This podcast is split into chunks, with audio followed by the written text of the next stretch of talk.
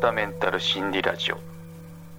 はい今回は AI を利用したメンタルヘルスアプリについて取り上げてみようと思います。はい AI を利用したメンタルヘルスアプリですね。面白い記事を見つけたんで今回取り上げてみますね。うん。そう AI を使ってなんかこういろいろするのってまあどんどん拡大してると思うんですよ。株取引とか。あとはなんだろうな。うん、あそうだ。最近はあのイラストを描く AI とかが話題になってましたよね。結構面白いイラストを描いて、うん、アジア女性が、まあ、どこそこにいてみたいな感じでいろいろ条件を入れるとあの絵を描いてくれるアプリなんですけど、まあ、そんな感じであのいろいろその AI の技術が進歩してで我々の生活ってこうどんどんまあ、過ごしやすくなっているのか、逆に負の、負の側面もあるのかって、まあ、両方あると思うんですけど、あの、まあ、とにかく、その、前と比べれば、結構便利にはなってますよね。うん。なので、まあ、そういった感じでメンタルヘルス領域にも、その、動きがありましたよっていう話になりますね。うん。まあ、会社向けの AI メンタルヘルスアプリで、記事のリンクは、あの、またいつものごとく概要欄にリンク載せておきますんで、興味がある方は覗いてみてくださいなんですけど、はい。そうですね。まあ、会社向けの AI メンタルヘルスアプリ eMind っていうらしいですね。で、従業員は自分の健康状態。あとは会社は組織の健康状態が把握できるそうですね。はい。ということで、ちょっと記事の紹介をしていこうと思います。eMind 特許を取得した AI によるメンタルヘルスアプリを国会法人向けサービスの提供開始ということですね。はい。株式会社 eMind 本社東京都新宿区ですね。は2022年10月11日に企業向けメンタルヘルス領域のサービス eMind for Business をリリースしましたってことです。はい。eMind ではスマートフォンから取得するデジタルバイオマーカー等からうつ病の重症度を予測する特許を取得しこの技術を生かして企業で働く従業員とその組織を支援するサービスとして eMind for Business を開発しました。ってことで、うん、そうですね。うつ病の重症度を予測する特許っていうのを持ってるそうですね、はい、近年健康経営に取り組む企業は年々増えてます。ということで。健康経営を促進する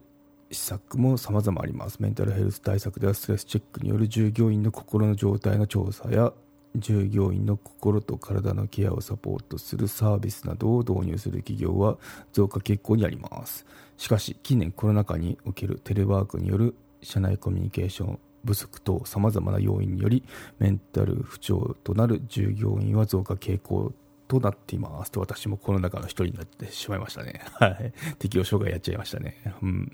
そうですね。で、グラフの方を見ると、確かに本当に右肩上がりなんですよ。2014年、上場企業が例えば493社ですね。健康経営調査の回答をした企業ですね、まあ、そんだけしかなかったのが、まあ、去年ですね、2011年は1058なんで、まあ、2倍になってますよと。で、2014年当時はまあもう上場企業だけで非上場企業っていうような回答まあ、多分調査もしなかったんじゃないかなと思うんですけど、なかったのが、まあ、その去年ですね、2021年だと1811件ってことで、まあ、もう、桁違いっていうか、もう、増えてますよね、うん。まあ、こんな感じでどんどんあの右肩上がりになっていくんだろうなっていうのはありますね。はい。ですね。人々の心と体の健康を支援し社会へと貢献するを目的に抱えているのがこの eMind っていうその特許を持った会社らしいですね、まあ、会社はまあなんだろう。今の時代ってこう人いなくなってるじゃないですか。普通に人口減ってるとか。で、まあ、技術革新でどんどん減ってるから人不足になるのかと思うんですけどそうではなくてあの技術革新っていうのがあるのであの別に減ったからどうってことを移民受け入れろっていうあの私反対なんですけどやっぱ日本は日本であのありたいんで、うん、そう。やっぱ日本のいいとこっていうのは日本人しか分からなかったりしますよね。やっぱ育ってる環境が違うので、うん、なのでまあ移民やすやすとこう移民っていうのは反対ですね。もしそのすごいスキルを持った人が日本に来てくれるんだったらその国益になるんで私はあのそういった場合はいいんですけど誰もなんだろう手が足んないからよそから人来てっていうのはその人たちにもこう失礼だと思いますね、うん、そう数合わせじゃないんでやっぱ優秀な人が来てくれる分にはいいんですけど、まあ、ただの工数足んないから、まあ、安い賃金でどうせ働かされるされるわけだ、有料チャンネルのご案内をいたします。サブスク版チャンネル「ひろわたメンタル心理ラジオプレミアム」を Apple Podcast で木曜に配信中。サブスク会員は今までの会員限定エピソード全てを聞くことができます。Windows の方も iTunes から聞くことができます。トライアル期間も設けてございます。ご登録して応援いただけると励みになりますのでどうぞよろしくお願いいたします。